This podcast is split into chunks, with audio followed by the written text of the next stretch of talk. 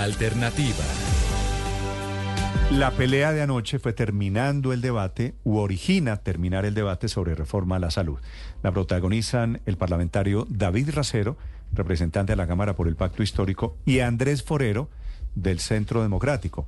Centro Democrático que se retiró, que desbarató el quórum y esa es la causa de la pelea. Doctor Forero, buenos días. Néstor, muy buenos días. Un saludo para ti, para la mesa y para toda la audiencia. Sí. ¿Por qué se salieron ustedes del recinto anoche? Néstor, porque básicamente eh, el, el gobierno nacional no ha sido capaz de organizar a su propia bancada, a su propia coalición de gobierno.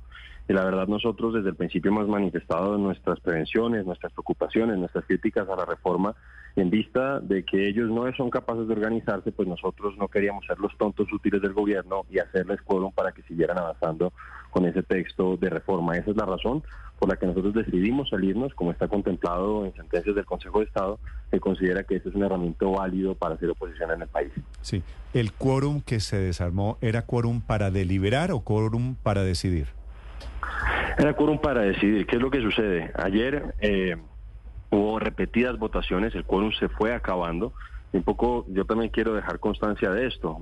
Centro Democrático y Cambio Radical juntos suman 36 congresistas.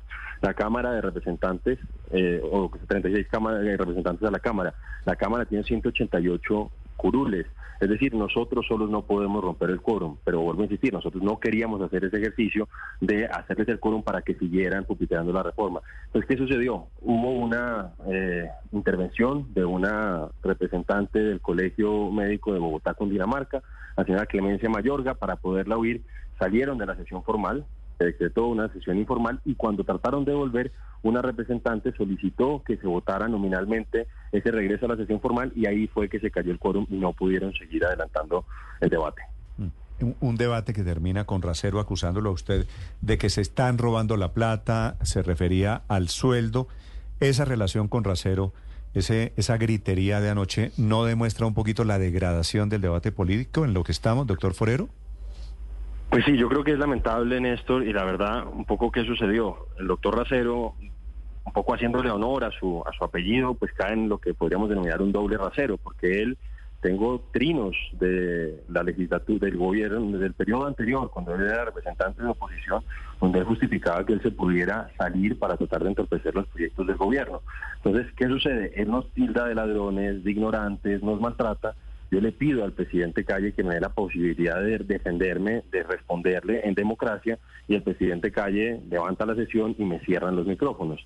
Entonces, ante eso, y pues diciéndome que me, yo era un ladrón por cuenta de eso, pues yo estaba respondiéndole que no era así y que pues él dejara el doble rasero, dejara la hipocresía, porque él incluso siendo presidente de la corporación en la legislatura pasada, pues veíamos cómo se ausentaba y dejaba presidiendo la sesión a la señora Galucía Velázquez, o cómo el pacto histórico tratando de hundir en la, legislatura pasada, en este gobierno, el, el, proyecto de ley del Código Electoral también se salía. Entonces, a mí lo que me molesta es que el nos tilde de ladrones cuando sencillamente estamos recurriendo a un mecanismo de oposición avalado por el Consejo de Estado y que ellos en el pasado también utilizaron. ¿Y cuál cree, representante Forero, que es el ejemplo que ustedes están dando al país con este tipo de comportamientos desde el Congreso de la República? No, la verdad yo, pues obviamente, eh, y si ustedes han visto los debates, siempre he tratado de debatir con argumentos, siempre he planteado las preocupaciones que nosotros tenemos porque consideramos que este es un proyecto que no le hace bien al país, que no resuelve los problemas que tiene el sistema de salud, sino que los agrava y crea otros nuevos. Pero pues la verdad es que ayer me quitaron el micrófono, no podía hablar y pues ante estos insultos yo básicamente le estaba diciendo que no nos podía decir ladrones y que nos respetara. Yo creo que eso es algo, algo sencillo, algo básico. Hoy espero que el presidente Calle nos dé la posibilidad con los micrófonos abiertos de defendernos, porque siento yo que esa no es la manera en que ellos tienen que liderar eh, la discusión democrática. Yo entiendo que ellos ganaron las elecciones del pasado eh, 2022, cuando ganaron en democracia, eso les da la posibilidad de presentar debates, de presentar reformas, de presentar proyectos, pero eso no les da un cheque en blanco para responder al país y sobre todo después de que obviamente esas elecciones son atenuadas por un eh, mensaje electoral tan claro como el del pasado 29 de octubre de este año. Entonces, yo lo que le pido al representante Racero es que nos respete y que pues no caiga en la hipocresía de un poco criticar las mismas prácticas que ellos utilizaban y que son avaladas por el Consejo de Estado. ¿Por qué el pacto histórico está teniendo problemas para llevar a su bancada al gobierno? Es decir, si ellos fueran disciplinados, no necesitarían la presencia o los votos de ustedes, que son parlamentarios de oposición. ¿Qué es lo que está pasando al otro lado? Así pero no sería solamente el pacto histórico, también habría que incluir a los otros partidos que hacen parte de la coalición de gobierno, al Partido Liberal, eh, o también, por ejemplo, algunos integrantes del Partido de la U. Hay unas resistencias. Ayer puntualmente hubo una manifestación de varios integrantes del Partido Liberal que dijeron que no querían seguir votando la reforma a la salud antes de que se presentara un aval fiscal por parte del Ministerio de Hacienda y Crédito Público. Pues, eh, eso lo hemos denunciado nosotros también y ellos pues un poco acogieron esa denuncia y dijeron que no querían seguir votando a ciegas porque era impresentable que una reforma de tantas ascendencias estuviera votando prácticamente a ciegas en la Cámara de Representantes.